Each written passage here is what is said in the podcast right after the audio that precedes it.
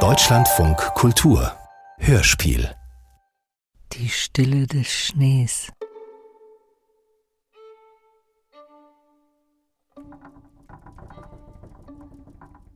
Nach zwölf Jahren des Exils in Deutschland besucht mein Freund, der Dichter K., zum ersten Mal wieder seine Geburtsstadt Istanbul.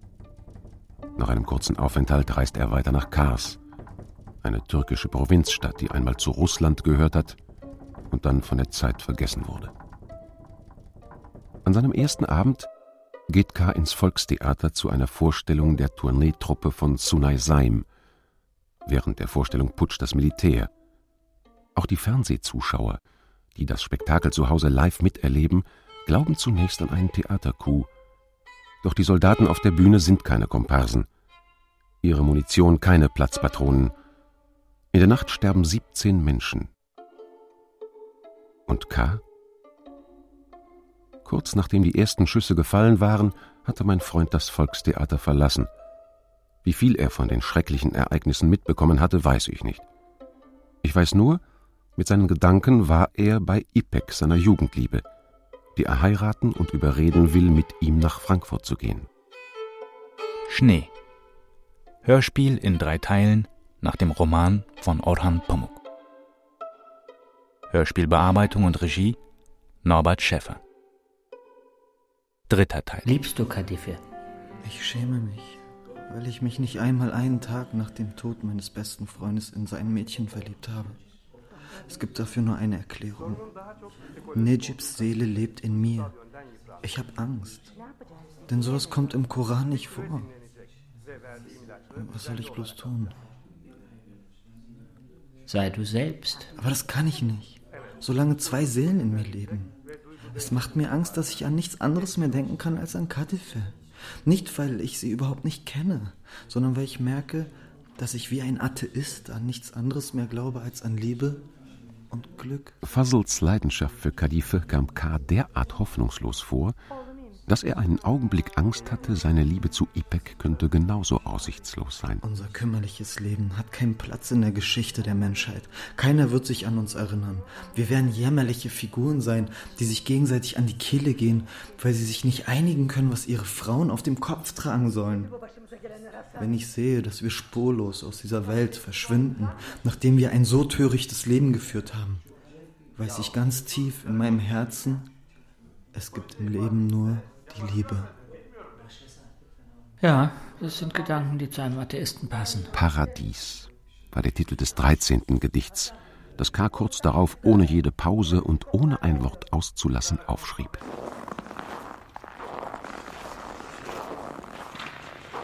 Hast du Ipek alles ausgerichtet? Ja, Was hat sie gesagt? nichts, Muchtar. Übrigens, wenn ich du wäre, würde ich nicht so seelenruhig in der Stadt herumlaufen. Die Grenzstadtzeitung von morgen. Ein Gottloser in Kars. Zahlreiche Gerüchte über den angeblichen Dichter K. sind uns zu Ohren gekommen, der unsere Bevölkerung durch das unverständliche und geschmacklose Gedicht den Abend verdorben hat. In der Bevölkerung fragt man sich, warum diese zwielichtige Person, die aus der Türkei geflohen ist und seit Jahren in Deutschland lebt, plötzlich wie ein Spion unter uns auftaucht.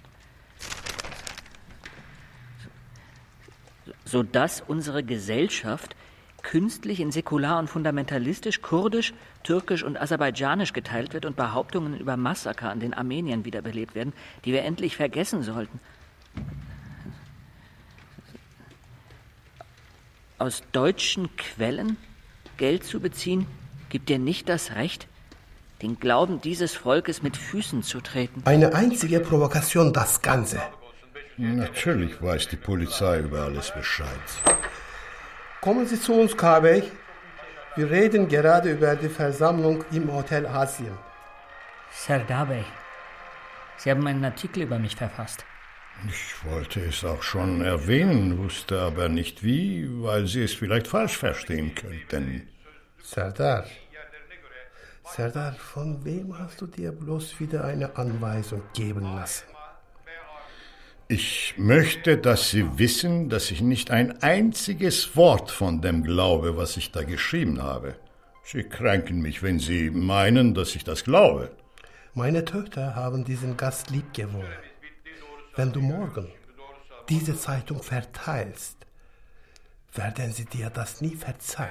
Zum ersten Mal seit Jahren hatte K. das Gefühl, zu einer Familie zu gehören. Mach eine neue Ausgabe, ohne diese verlogene Meldung über unseren Gast. Er sah ein, dass das, was man Familie nennt, auf dem Vergnügen beruht, trotz allen Unglücks gemeinsam auszuharren.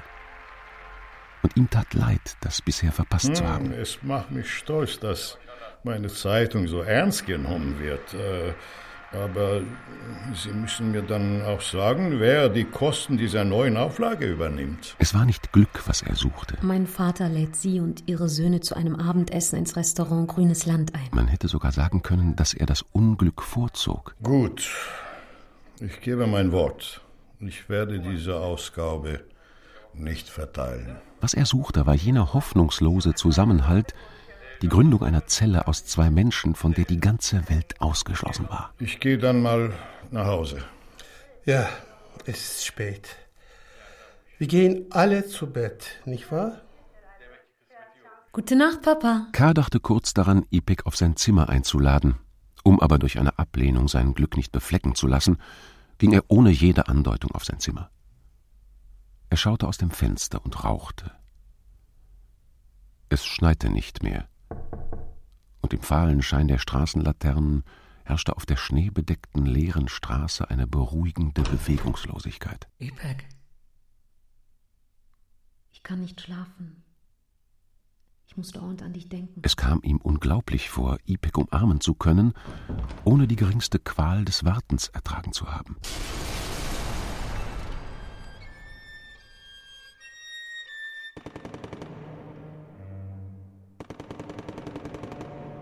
Während dieser Nacht erkannte K., dass es jenseits von Zeit und Leidenschaft einen Ort gab, den seine Lebens- und Liebeserfahrung bisher nicht erkundet hatte. Ich rede mit meinem Vater. Ich gehe mit dir nach Deutschland. Zum ersten Mal in seinem Leben fühlte er sich erfüllt von Frieden. Kein Gedicht fiel ihm ein. Ipek. Er war glücklicher als jemals in seinem Leben. Wo bist du? Ja? An der Rezeption wartet ein Offizier. Sie sollen ins Hauptquartier von Sunai Saim kommen. Er will Sie sehen. Ich komme.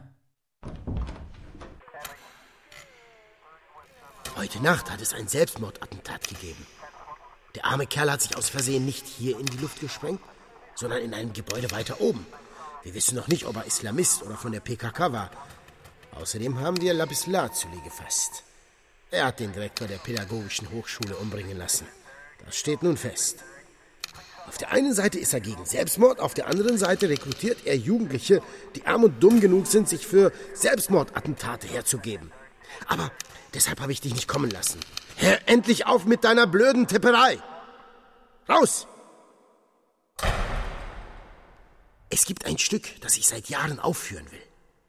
Die spanische Tragödie, ein unterschätztes und vergessenes Stück von dem englischen Autor Thomas Kidd. Schon mal vor ihm gehört? Nein. Shakespeare hat den Hamlet von ihm geklaut. Wir möchten, dass Cadife mitspielt. Es geht um Blutfehde und Rache. Ich werde die böse Rivalin sein. Cadife wird mit Kopftuch auftreten. Dann wird sie gegen die Bräuche rebellieren, die schuld an der Blutfehde sind und vor alle Augen ihr Haupt entblößen. Das provoziert doch wieder Zwischenfälle. Ach, keine Sorge. Wir haben jetzt eine Militärverwaltung. Kadife wird das nicht akzeptieren. Aber sie liebt Lapislazuli. Wenn sie ihr Haupt entblößt, sorge ich dafür, dass Lapislazuli freigelassen wird. Hast du heute die Zeitung gelesen? Ein Gottloser in Kars. Das ist doch die erste Auflage. Serda Bey hat versprochen, eine neue zu machen, um die Sache in Ordnung zu bringen. Erstmal hat er die alte verteilt. Aber keine Sorge, wir schützen dich. Als K. auf sein Zimmer kam, sah er, dass sein Bett gemacht war. Der Raum, in dem er die glücklichste Nacht seines Lebens verbracht hatte. Die schwache Nachttischlampe, die blassen Vorhänge waren nun von einem ganz anderen Schneelicht beleuchtet. Und selbst die Stille schien anders. Was weißt du über Lapislazulis Verhaftung? Aber er konnte noch immer den Geruch ihrer Liebesnacht einatmen. Haben Sie ihn gefoltert? Hätten Sie ihn gefoltert, würden Sie mich nicht zu ihm bringen. Und sie holen mich bald ab. Aber das ist nicht alles, Kadife. Sunai Saim wird heute Abend im Volkstheater ein Stück aufführen. Er wird dir eine Rolle anbieten. Verzieh nicht das Gesicht, hör zu. Wenn du auftrittst, wird Sunai Lapislazuli freilassen. Er hat mich als Vermittler ausgewählt. Was ist das für ein Stück? Du spielst eine rebellierende junge Frau, die erst, wie das spanische Frauen früher getan haben, ihren Kopf bedeckt, dann aber genug von einer Blutfeder hat und ihr Kopftuch wegwirft. Bei uns ist es ein Zeichen von Rebellion, wenn man das Kopftuch trägt. Es ist ein Theaterstück, Kadife. Und weil es Theater ist, kannst du dein Haar zeigen. Auch wenn es nur ein Spiel ist, ich werde meinen Kopf nicht entblößen. Außerdem, wird Lapislazuli auf diese Weise überhaupt gerettet werden wollen? Er wird es wollen. Es befleckt seine Ehre nicht, wenn du dein Haar zeigst. Denn niemand weiß über euer Verhältnis Bescheid. Ich habe jahrelang im politischen Asyl gelebt. Ich sage dir, das Leben ist nicht dazu da, Prinzipien einzuhalten, sondern damit man glücklich wird. Ohne Prinzipien, ohne Glauben kann niemand glücklich sein. Hohe Prinzipien, reiner Glaube, das ist das für Menschen in reichen Ländern. Im Gegenteil. In armen Ländern haben die Menschen nichts anderes als ihren Glauben. Und für wen sind Sie diesmal als Spitzel unterwegs, mein Herr? Ich arbeite jetzt als Vermittler. Noch schlimmer. Was springt für dich raus? Ich komme heil aus dieser erbärmlichen Stadt raus. Sag Sunai, ich lehne seinen Vorschlag ab. Dir danke ich für deine Mühe, dass du hierher gekommen bist.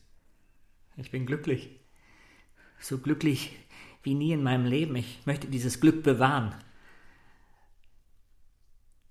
Was macht dich so glücklich? Ich bin verliebt. Sie geht mit mir nach Frankfurt. Wer ist sie? Ipek, Kadifes ältere Schwester. Es ist eine Gnade Gottes, wenn ein Mensch so glücklich ist, dass er dieses Glück mit einem teilen möchte, der vor seiner Hinrichtung steht.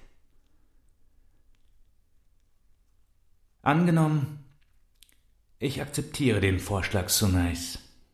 Woher weiß ich, dass er sein Wort hält? Siehst du, ich habe das Abhörgerät ausgeschaltet. Zuerst lassen sie dich frei.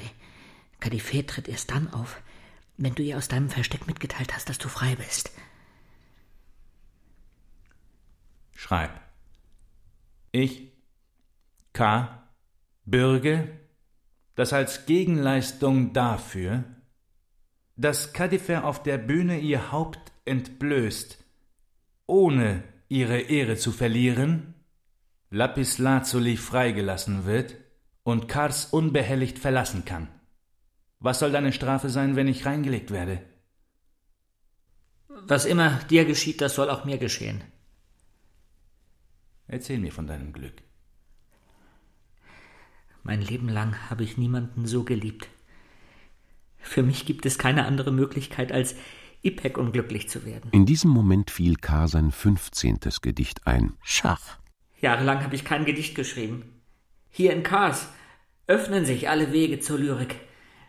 Ich bringe das mit der Liebe zu Allah in Verbindung, die ich hier in mir spüre. Ich will dich nicht verletzen, aber deine Gottesliebe entstammt westlichen Roman. Du bist kein Türke mehr. Soll ich Kadife eine Nachricht überbringen? Pass auf, dass sich keiner umbringt.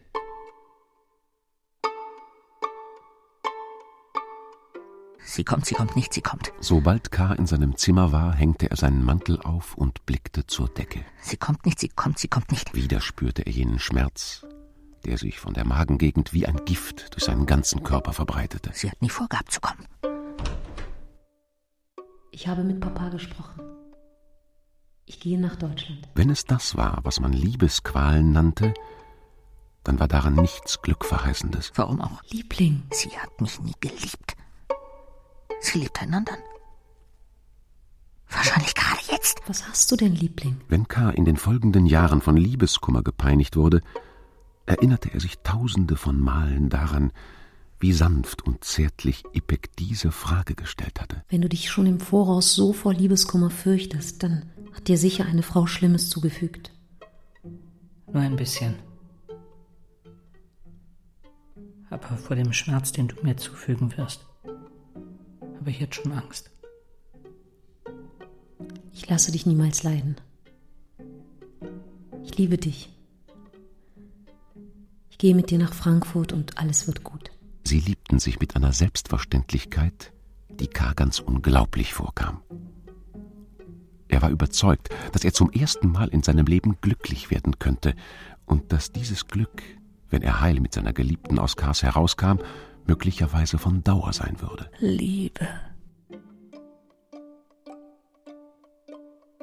Er war ganz versunken in diesen Gedanken, und es überraschte ihn, dass ihm ein neues Gedicht einfiel.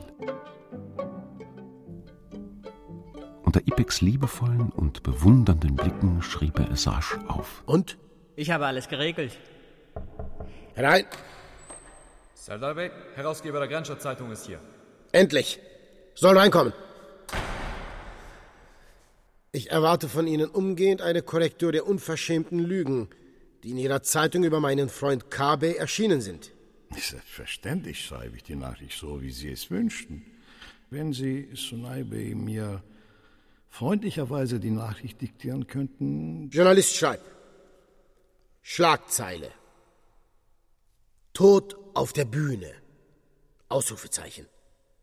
Untertitel Der berühmte Schauspieler Sunai Saim während der Vorstellung erschossen. Ausrufezeichen. Sie werden doch nicht. Schreib. Sunai Saim und seine Theatertruppe haben gestern die Menschen von Kars mit ihrer zweiten Aufführung erneut überrascht. Punkt.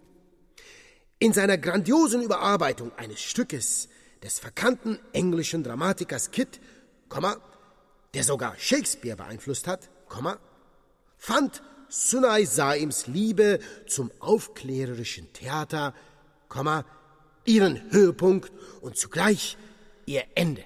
Punkt. In diesem erschütternden, modernen Drama entblößte Kadife, in einem plötzlichen Entschluss ihr Haar und feuerte eine Waffe auf den Darsteller des Bösewichts, den wie Kitt verkannten großen türkischen Schauspieler Sunay Saim. Sie werden doch Punkt. nicht wirklich sterben. Ich versuche an den Ort zu kommen, den wahre Kunst am Ende erreichen muss. Zur Legende zu werden.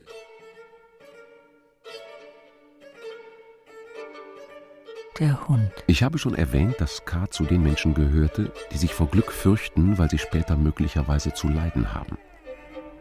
Diese Seelenlage muss ich mir vor Augen halten, wenn ich von dem Gedicht erzähle, das mein Freund an diesem Donnerstag in seinem Hotelzimmer schrieb. Es bezog sich auf die Angst, die er vor Hunden gehabt hatte, als er sechs Jahre alt war, und auf einen gleichaltrigen Jungen aus seinem Viertel, der seinen Hund auf alle anderen hetzte. Und? Später glaubte K., seine Angst vor Hunden sei die Strafe für glückliche Stunden in seiner Kindheit. Sie lassen Lapislazuli bald frei. Alles wird gut. Alles wird gut. Vier Jahre nach diesem Tag saß ich Ipek bei einem Essen, das der Bürgermeister von Kars gab, gegenüber. Ich sah sie zum ersten Mal. Ich bin schon dabei, meinen Koffer zu packen. Wir werden in Deutschland sehr glücklich sein. Sofort war ich verwirrt und eifersüchtig. Ich ließ mich zu Orten treiben, die vollständig von Ipeks Schönheit erfüllt waren. Heftige Eifersucht quälte mich, und ich befürchtete, sie könnte sich in Liebe verwandeln. Bevor wir mit der Probe beginnen, meine Liebe, möchte ich zuerst dein Haar sehen. Hätte ich Ipek verführen und nach Istanbul bringen können? Ich hätte ihr versprochen, sie zu heiraten. Welcher Glanz. Ich wäre auch bis zu einem bitteren Ende ihr heimlicher Geliebter gewesen. Welche Spannkraft. Ich hätte mit ihr sterben wollen. Wo ist der Text? Was dachte sie wohl über mich? Im Theater, meine Liebe. Hatten K. und sie jemals über mich gesprochen? Geht es nicht um Wörter, sondern um Anblick. Noch vor dem ersten Glas war mein Herz in Aufruhr und ich spürte, dass mir Kadife einen strengen Blick zuwarf. Wo ist der Text? Ich möchte ihn lernen. Doch ich muss zu meiner Geschichte zurückkehren. Heute Abend ist der einzige Text das Leuchten deines schönen langen Haars. Im Fernsehen wird behauptet, Kadife entblößt heute Abend ihren Kopf. Ist das wahr? Wenn Sie erlauben, möchte ich mich vorstellen. Ich bin Funda Esser, Lebenspartnerin des berühmten Schauspielers Sunay Saim. Die fanatischen Fundamentalisten dieser Stadt verzeihen das meine Tochter nie. Kabe, kann ich Sie einen Augenblick sprechen? Lapis Lazuli möchte noch einmal mit Ihnen reden. Warum? Er hat in einem Punkt seine Meinung geändert. In welchem? Und das sagt er Ihnen selbst. In zehn Minuten kommt der Pferdewagen. Geh nicht. Verlass heute nicht mehr das Hotel. Du bringst unser Glück in Gefahr. Ich gehe. Niemand soll glauben, ich hätte jetzt darauf vorbereiten wollen, dass diese Fahrt Kars Leben unweigerlich verändern würde. Das glaube ich nicht.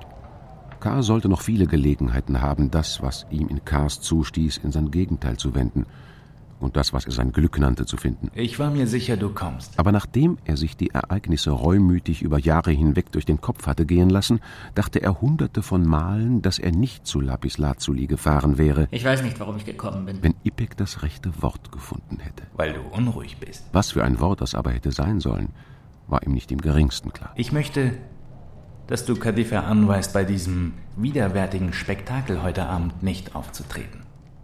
Das hättest du ihr auch durch Fassel übermitteln können. Den nimmt Kadife nicht ernst. Sie begreift nur, wie ernst es mir ist, wenn sie es von dir hört. Als ich das Hotel verließ, hatten sie bereits mit den Proben begonnen. Du sagst ihr, ich bin entschieden dagegen. Sie hat einen Handel mit einem Staat abgeschlossen, der einen politischen Gefangenen als Geisel genommen hat. Sie ist nicht an ihr Wort gebunden. Ich sage ihr das. Aber ich habe keine Ahnung, was sie tun wird. Du willst mir erzählen, du bist nicht verantwortlich für das, was Kadife tun wird? Am Morgen, als er wie ein zum Tode Verurteilter in der Zelle gesessen hatte, war Lapis Lazuli ruhiger gewesen. Jetzt war sein Leben gerettet. Aber ihn zeichnete schon das Unglück zu wissen, für den Rest seines Lebens nur noch zornig zu sein.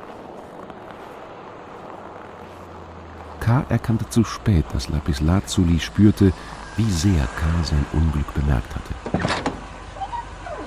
Kabe, haben Sie keine Angst. Wir sind vom Polizeipräsidium. Steigen Sie ein. Wir bringen Sie ins Hotel.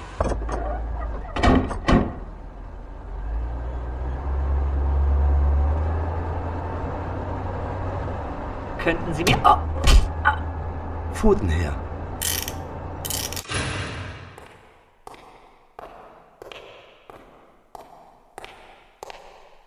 Nehmen Sie Platz.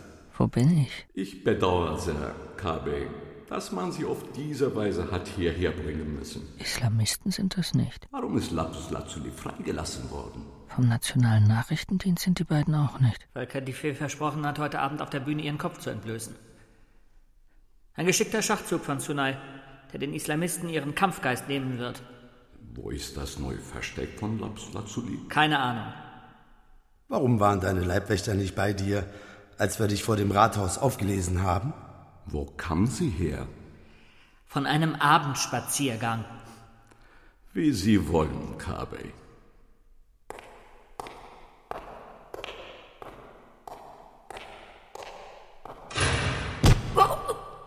Bist du dir eigentlich klar darüber, was du tust? Wenn du einen vom Iran bezahlten islamistischen Terroristen versteckst? Ich werde sie ertragen, seine Schläge. Du weißt, was sie mit liberalen Weicheiern wie dir machen. Alle. Aus fünf Gründen. Wenn sie an die Macht kommen. Erstens. Ja. Ich erzähle es dir trotzdem. Die Prügel, die ich jetzt beziehe, bedeuten, dass IPEC mit mir nach Frankfurt geht. Zweitens. Vor der Revolution arbeiten sie mit Demokraten und Kommunisten wie dir zusammen. Ganz sicher machen sie einen Unterschied zwischen mir und den Proleten und Kriminellen in Kars. Und das bedeutet, es wird nicht so schlimm, dass etwas zurückbleibt. Drittens. Nach der Revolution verarbeiten sie euch zu Hackfleisch. Die Folter, die ich jetzt erleide, wird Ipex Liebe zu mir nur stärker machen. Viertens. Braten euch als Kebab. Dass man gefoltert wird, befreit einen von Schuldgefühlen, die man wegen des Elends hier hat. Fünftens. Stecken euch Dynamit in den Arsch und sprengen euch in die Luft. Jetzt bin ich ein politischer Gefangener, der trotz Folter am Verhör nichts preisgibt. Bevor ich dich zu deiner Geliebten zurückschicke, schreibst du dir Folgendes hinter die Ohren. Du bist nie hier gewesen. Wir verschwinden sowieso innerhalb der nächsten Stunde. Du findest uns dann im Schlaftrag der Koranschule. Äh, wir erwarten dich. Vielleicht fällt dir ja wieder ein, wo sich Lapus Lazuli versteckt. Ah, noch was. Dieser Terrorist, den du versteckst, hat dir etwas nichts gesagt.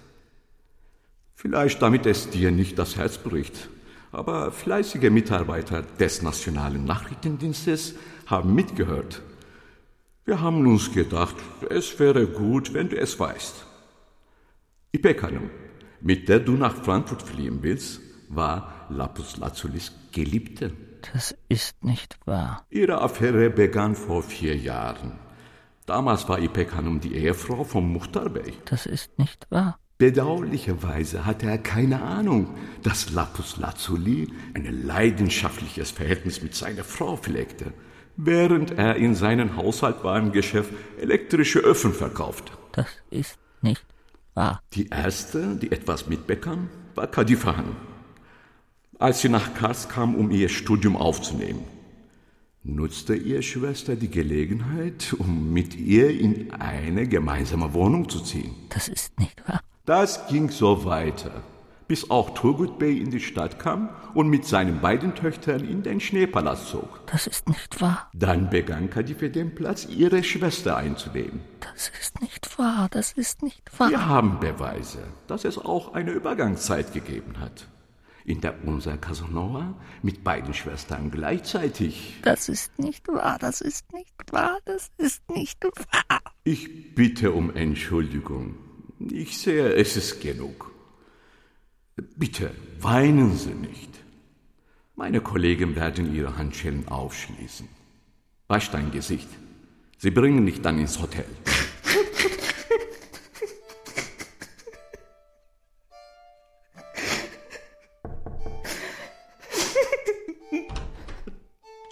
Javid hat mir erzählt, du bist Liebling. Wie siehst du denn aus? Mach bitte das Licht wieder aus. Ich habe von deinem Verhältnis mit Lapis Lazuli erfahren. Hat er es dir gesagt? Ich bin entführt worden.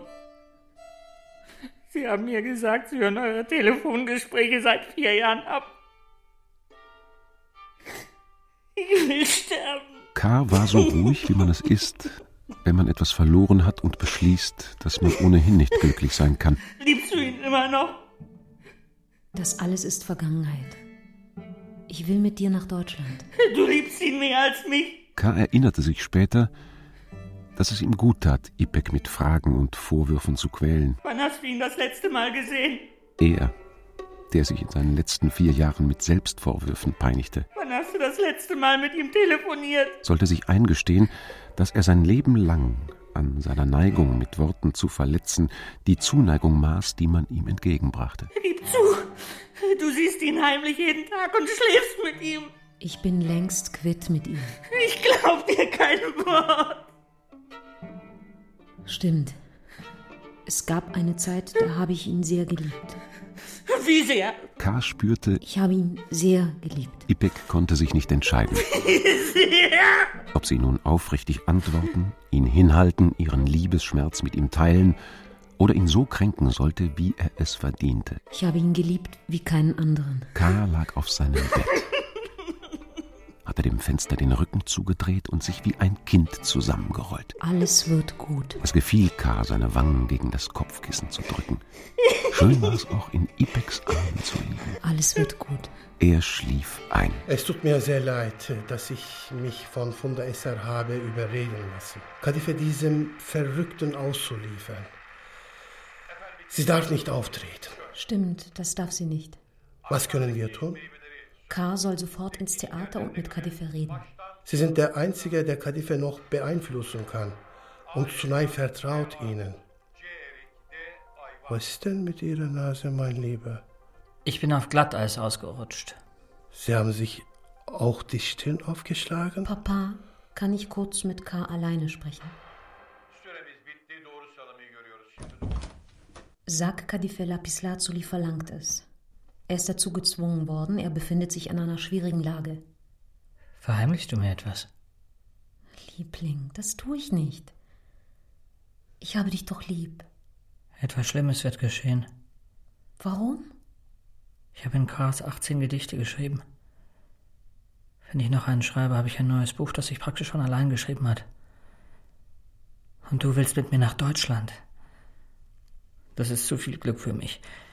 Ich spüre, dass garantiert etwas Schlimmes passiert. Was denn? Sobald ich hier weg bin, triffst du dich mit Lapislazuli. Das ist doch völliger Unsinn. Ich weiß nicht mal, wo er ist. Vor anderthalb Stunden, als Fasel mit der Nachricht von Lapislazuli kam, hast du gesagt, ich soll nicht gehen. Wie kann ich dir beweisen, dass ich hier nicht weggehe, während du im Theater bist? Du kommst mit auf mein Zimmer. Ich verschließe die Tür und nehme den Schlüssel mit. Das Ganze dauert höchstens eine halbe Stunde. Ich habe keine Angst mehr. Aber für alle Fälle, wenn es Schwierigkeiten gibt, erwarte ich dich im ersten Zug, der die Stadt verlässt. Falls ich aus deinem Zimmer rauskomme. Schau aus dem Fenster, bis ich um die Ecke verschwunden bin, ja? Mach ich. Ich habe große Angst, dich nicht wiederzusehen.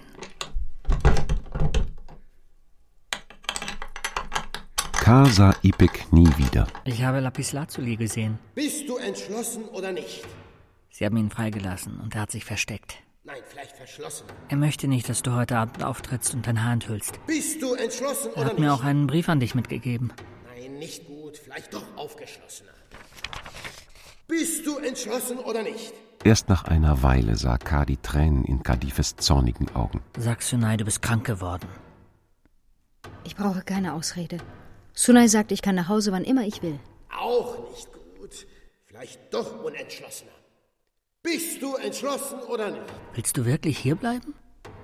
Ich bleibe Bist hier. du entschlossen oder nicht? Gib mir den Glücksbringer gegen den bösen Blick, den Vater mir geschickt hat. Bist du entschlossen oder Den nicht? habe ich erfunden, um mit dir allein reden zu können. Ich kann es nicht mehr.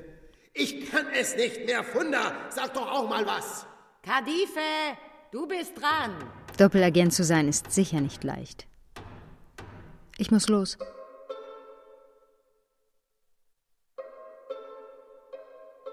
Zuerst konnte K. nicht glauben, dass ihm ein neues Gedicht einfiel. Der Ort am Ende der Welt war das neunzehnte und letzte Gedicht, das er in Kars verfasste. Die Achse der Vernunft? Als ich in Frankfurt die Hefte mit den Notizen zu seinen Gedichten las, Die Achse der Erinnerung? habe ich, glaube ich, zumindest teilweise begriffen, was K. vorhatte, als er seinen Gedichten 19 Punkte auf den Achsen eines Schneekristalls zuwies. Die Achse der Fantasie. Das Gedicht Ich, K, platzierte er im Zentrum des Kristalls.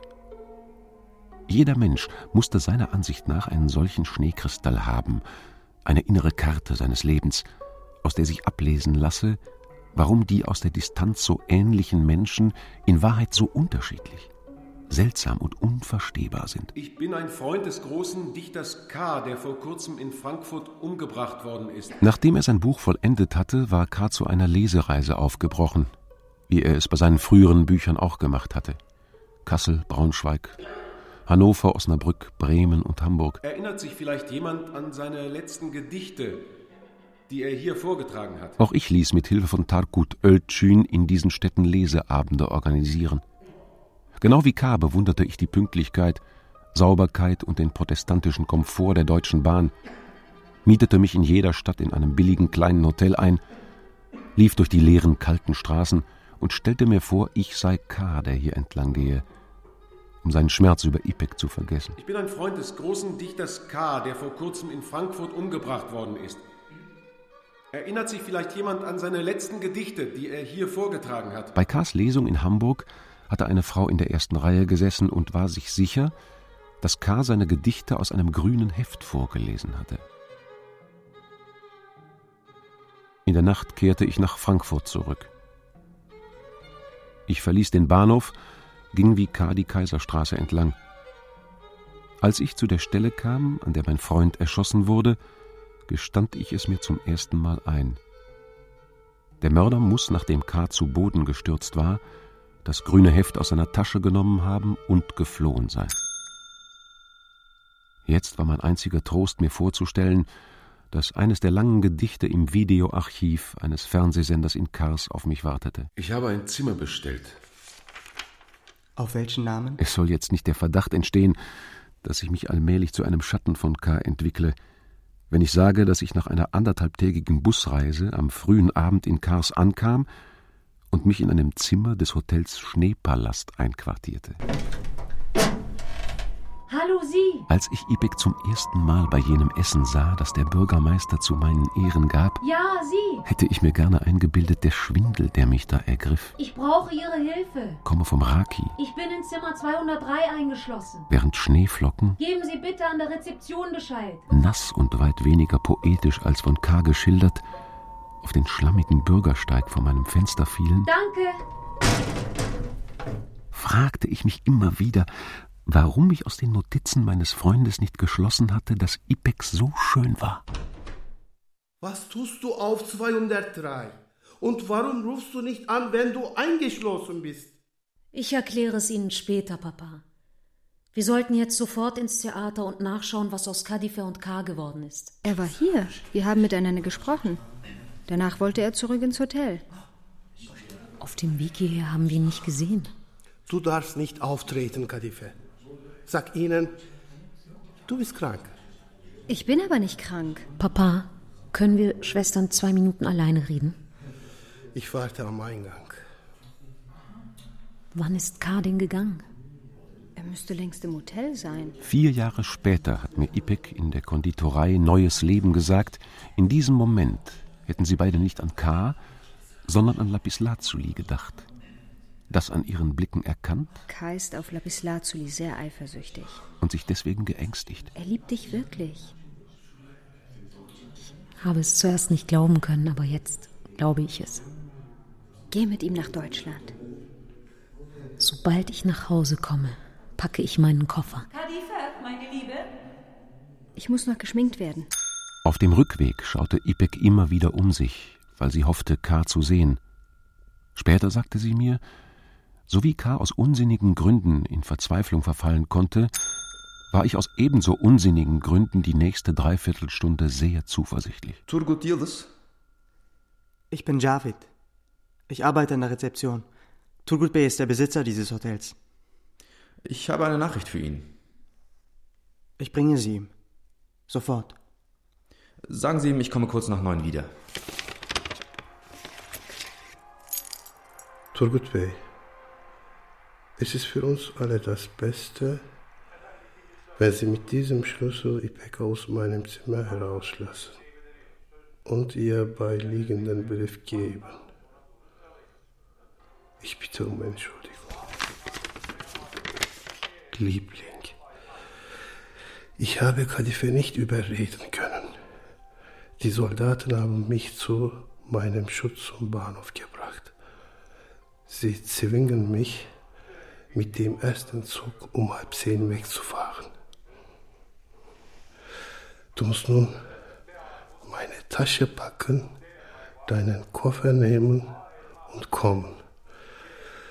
Ein Militärfahrzeug holt dich Viertel nach neun ab. Komm, ich liebe diese. Wir werden glücklich sein.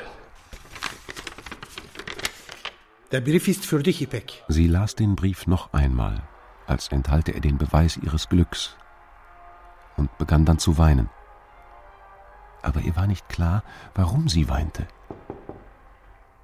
Als die Tränen getrocknet waren, kontrollierte sie mit ihrem Vater ein letztes Mal die Sachen, die eingepackt werden sollten. Ja? Der Wagen ist da. Ich komme. Da ist noch jemand. Ipek hat mir gesagt, ihr Leben lang werde sie Fassels Gesicht in der Küchentür nicht vergessen können. Sie haben sie umgebracht. Wen? Lapislazuli Hande. Und dann sagte sein Blick etwas, das Ipek nie bemerkt hatte. Dass ich Fassel als jemand fühlte, der zur Familie gehört. Sie sind denunziert worden, ganz bestimmt. Sonst wären nicht so viele Soldaten da gewesen. Kann, kann ich hier bleiben? Ich möchte nirgendwo anders hingehen. Setz dich. Sie hielt einen Augenblick inne und spürte wie eine Kranke dem Schmerz nach, der sich wie Gift in ihr ausbreitete. Wir sollen sie abholen und rechtzeitig zum Zug bringen. Ich komme nicht mit. Bitte geben Sie K. diese Tasche.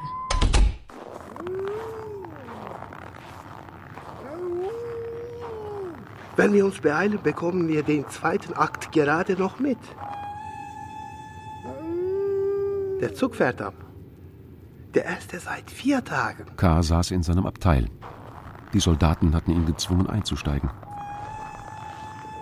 Während der Zug sich in Bewegung setzte, suchten seine tränenfeuchten Augen in der Menge auf dem Bahnsteig eine hochgewachsene Frau mit einem Koffer, von der er sich vorstellte, sie würde auf ihn zugehen. Ich dachte, du fährst. Du warst wunderbar. Wir werden noch lange in dieser Stadt leben. Macht die Fundamentalisten im dritten Akt nicht unnötig wütend. Papa, können wir noch einmal alleine miteinander reden? Dann gehe ich wieder auf meinen Platz. Hande und Lapislazuli sind umgebracht worden. Lapislazuli war bei Hande? Wer sagt das? Fasel. Ich habe ihm sofort geglaubt. K. hat gewusst, wo Lapislazuli sich versteckt. Er war's. Woher willst du das wissen? Vielleicht war es jemand anders. In meinem Herzen fühle ich genau, er war der Denunziant. Und nie wird mein Verstand mich überzeugen können, dass er es nicht war. Ich werde ihn nie lieben können.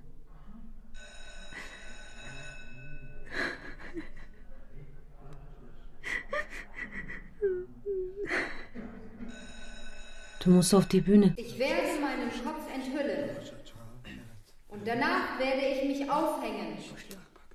Zum Beweis, dass ich es weder getan habe, weil sie mich gezwungen haben, noch um die Europäerinnen zu imitieren. Sie werden Ihren Kopf enthüllen. Dann werde ich Ihnen diese Pistole geben. Und Sie werden mich damit erschießen. Schauen Sie, Kalife. Das ist das Magazin. Es ist leer. Ja, es ist leer. Und jetzt entblöße ich meinen Kopf. Nein! Kadife, tu's nicht! Ruhe Nein! Ich bitte um Aufmerksamkeit. Ganz Kars schaute auf Kadifes schöne, lange, hellbraune Haare. Der Kameramann nahm seinen ganzen Mut zusammen, richtete die Kamera zum ersten Mal direkt auf Kadife und nahm sie groß ins Bild. Bitte geben Sie mir die Waffe. Ihre Haare sind wunderschön. Ich würde sie andere Männer auch. Keiner hier Ahnung von moderner Kunst. Jetzt erwarteten die Zuschauer von Tsunai einen langen Todesmonolog. Offenbar habe ich ihn getötet. Gut gemacht, Kadife! Ja! Ruhe da hinten! Nachdem der Vorhang gefallen war, verlief sich die Menge im Volkstheater voller Zweifel, aber ruhig und geordnet. Dass Tsunai tatsächlich gestorben war, begriffen die meisten erst, als sie am nächsten Morgen die Grenzstadtzeitung lasen. Wie aber hatte Kadife Sunai Saim erschießen können, wo dieser doch vor aller Augen ein leeres Magazin in die Pistole gesteckt hatte? Der Bericht des Majors, der zur Untersuchung des Theaterputsches aus Ankara geschickt worden war, ist mir auch hier eine Hilfe gewesen. Die bei den Leuten sehr beliebte Hypothese, im gleichen Augenblick sei von einer zweiten Person geschossen worden, ist durch einen ballistischen Untersuchungsbericht und die Resultate der Autopsie widerlegt. Das Magazin war voll, erklärte der Major. Ein volles Magazin leer erscheinen zu lassen, ist Zaubertrick eines Theatermenschen. Der Bericht wurde von den Militärstaatsanwälten und Militärrichtern in Kars mit außerordentlichem Respekt akzeptiert. Kadife wurde nicht wegen politischen Mordes, sondern wegen fahrlässiger Tötung zu drei Jahren und einem Monat verurteilt und nach 20 Monaten aus der Haft entlassen. Weil Kars Anteil an den Geschehnissen im Bericht des Majors erwähnt worden war, lud ihn der Militärrichter als Zeuge vor und ließ, als er zu den ersten beiden Sitzungen nicht erschienen war, einen Haftbefehl gegen ihn ergehen. Turgut Bey und Ipek besuchten Kadife jeden Samstag und brachten hin und wieder einen Bekannten mit. Warum bist du nach Kars gekommen? Dann begann Kadife Fazl, der bei einigen Besuchen dabei gewesen war, auch bei anderen Gelegenheiten sehen zu wollen und heiratete zwei Monate nach ihrer Entlassung diesen vier Jahre jüngeren Mann. Ich möchte ein Buch schreiben über die Gedichte, die mein Freund hier geschrieben hat. Wenn es die Gedichte nicht mehr gibt, wie kannst du dann ein Buch darüber schreiben? Das weiß ich auch nicht. Heute Morgen bist du Straße für Straße hier abgelaufen. Vielleicht denkst du ja daran, einen Roman über uns zu schreiben. Ich bin nur an die Orte gegangen, die K. in seinen Gedichten erwähnt hat. Du bist ein guter Mensch, Orhan. Auch dein Freund war ein guter Mensch. Aber am Ende hat er uns das Schlimmste angetan. Wie kannst du so sicher sein, dass dieser Vorwurf stimmt? Das weiß ganz Kars. Was darf ich Ihnen bringen? Vor meiner Verabredung mit Ipek in der Konditorei Neues Leben ging ich in die Kneipe Grünes Land und trank einen Raki in der Hoffnung, er werde mich entspannen und mich von der Angst befreien, in eine Liebesgeschichte verwickelt zu werden. Einen Kaffee. Bedauere, wir haben keinen Kaffee. Ipek war noch schöner, als ich sie mir seit gestern Abend ständig vorgestellt hatte. Keinen Kaffee? Ich versuchte mir einzureden, dass das, was mich um den Verstand brachte, mein Wissen um die Liebe war, die K. mit ihr erfahren hatte und die ich in allen Einzelheiten kannte. Dann nehme ich einen Tee. Einen Tee, gerne. Und Sie? Aber das erinnerte mich nur schmerzhaft an eine andere Seite von mir. Ich nehme auch einen Tee. K. war ein wahrer Dichter, der lebte, wie es ihm entsprach. Ich dagegen bin ein Romanschriftsteller, ein schlichtes Gemüt, das täglich zu bestimmten Stunden arbeitet. Wie ein Sekretär. K. hat dank Ihnen ein wundervolles Buch geschrieben. Er hat sich an diese drei Tage Minute für Minute erinnert und sie in Heften aufgeschrieben. Nur die letzten Stunden, bevor er die Stadt verlassen hat, fehlen. Sie haben keinen Beweis, der Sie hätte veranlassen können, nicht nach Frankfurt zu fahren. Manche Dinge versteht man sofort mit dem Herzen. Mit dem Herzen? Ich begann von den Briefen zu erzählen, die K. geschrieben, aber nie abgeschickt hatte. Von den Schlaftabletten, die K. genommen hatte, weil er beim Gedanken an Ipek nicht mehr hatte schlafen können. Dass er sich betrunken, kein Verhältnis mehr mit einer anderen Frau gehabt hatte. Und stellte erschrocken fest, dass ich all dies nicht erzählte, damit Ipek meinen Freund akzeptierte, sondern mich. Ihr Freund mag mich vielleicht sehr geliebt haben, aber nicht genug, um noch einmal nach Kars zu kommen. Es gab einen Haftbefehl gegen ihn. Der war nicht wichtig. Er wäre vor Gericht gegangen und hätte ausgesagt. Er hätte keinen Ärger bekommen. Verstehen Sie mich nicht falsch, er hat gut daran getan, nicht zu kommen. Aber Lapislazuli ist viele Male heimlich nach Kars gekommen, um mich zu sehen, obwohl es den Befehl gegeben hat, ihn zu erschießen. Der Traum, Ipek nach Istanbul zu bringen, war in weite Ferne gerückt. Jetzt wollte ich nur noch beweisen, dass mein Freund K. unschuldig war. Du bist viel in Kars herumgekommen. Inwieweit hieß das, dass ich nicht auf K., sondern auf Lapislazuli eifersüchtig war? Jetzt zeige ich dir noch einen Ort. Den Schlaftrakt der Schule für Vorbeter und Prediger. Nach der Revolutionsnacht haben sie ihn als Brutstätte des Terrors geschlossen. Er steht jetzt leer. Keine Angst, hier drin sind nur Vögel. Das war mein Bett und das ist die Aussicht von Nejibs Bett. Die rote Reklamebeleuchtung da drüben ist seit sieben Jahren kaputt. Ab und zu leuchtet sie und geht wieder aus. Und dann sieht die Ölweide so aus, als habe sie Feuer gefangen. Manchmal hat sich Nejib dieses Bild bis zum Morgen angeschaut. Dein Freund hat es in sein Gedicht aufgenommen. Also hatte K. aus Nejibs Fenster geschaut? Und das bedeutete? Aber dass dein Freund sein Gedicht, der Ort, an dem Allah nicht ist, genannt hat, ist eine Beleidigung Nejibs. Nejib war kein Atheist. So überzeugte ich mich schließlich von dem, was ganz Kars wusste. Dass mein Freund, als er im Volkstheater Kadife nicht überreden konnte, in den Schlaftrakt gegangen war, um Eisenarm, der dort auf ihn wartete, Lapislazulis Versteck zu verraten, während Ipek in seinem Zimmer eingeschlossen war. Nehmen Sie Platz, Orhan Bey. Darf ich Ihnen meine Freunde vorstellen? Recai Bey, äh, Direktor unseres Fernmeldeamtes Und Serdar Bey, Herausgeber der Grenzstadtzeitung. Während ich Sahides Linsensuppe aß, Meinen Schwiegersohn und meine beiden Töchter haben Sie ja bereits kennengelernt. kam ich mir vor wie in einem Roman, der in den 40er Jahren in der Provinz spielt. Keiner sprach über K. und seinen Tod. Das machte mich noch verzweifelter. Unser Schriftsteller trinkt wie ein Künstler. Zu sehr später Stunde sagte ich Ipek, ich würde gerne das Zimmer sehen, in dem K. gewohnt hatte. Alle schwiegen und schauten uns an. Gut. Kommen Sie. Der Vorhang. Das Fenster. Der Schnee. Der Geruch von Schlaf. Seife und etwas Staub. Kalt. Und? Sie musterte mich misstrauisch und gleichzeitig freundlich. Ich setzte mich auf die Kante des Bettes, in dem mein Freund die glücklichsten Stunden seines Lebens verbracht hatte. Nichts macht den Menschen im Leben glücklich, außer die Liebe. Nicht die Romane, die er schreibt, nicht die Städte, die er besucht. Ich bin so allein. Wenn ich Ihnen sage, dass ich bis zum Ende meines Lebens in dieser Stadt in Ihrer Nähe bleiben möchte, was sagen Sie dann zu mir? Orhan ich wollte Muhtar lieben. Es ist nichts daraus geworden. Ich habe Lapis Lazuli sehr geliebt. Es ist nichts daraus geworden. Ich habe geglaubt, ich könnte eines Tages K lieben. Es ist nichts daraus geworden. Ich habe mir ein Kind gewünscht. Es ist nichts daraus geworden. Ich glaube nicht, dass ich noch jemanden wirklich lieben kann. Ich danke Ihnen. Aber so ernst meinen Sie es ohnehin nicht. Sehen wir uns morgen?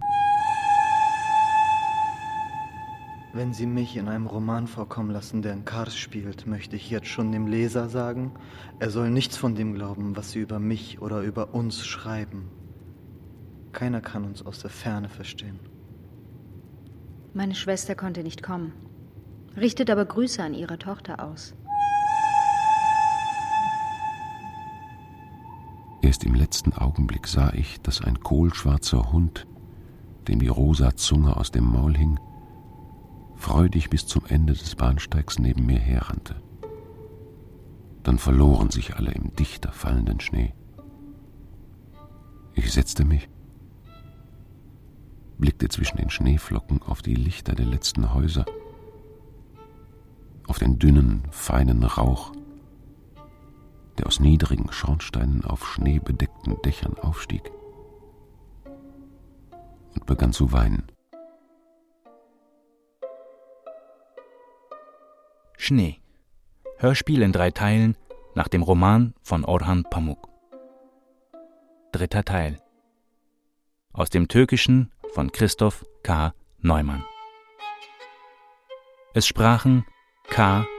Jens Wawrcek, İpek, İlknur Bahadır, Kadife, İdil Üner, Turgut, Orhan Güner, Fazıl Özgür Özata.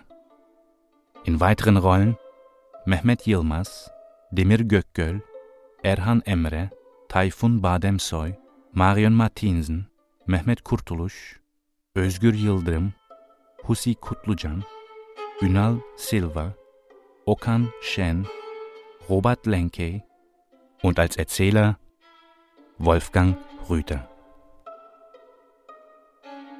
Komposition Altu Ünlü. Cello Sven Forsberg. Violine Malte Heutling und Rasban Aliman. Technische Realisation Peter Kretschmann und Angelika Körber. Regieassistenz Daniela Kletzke. Hörspielbearbeitung und Regie Norbert Schäffer. Produktion Norddeutscher Rundfunk und Deutschlandradio Kultur 2006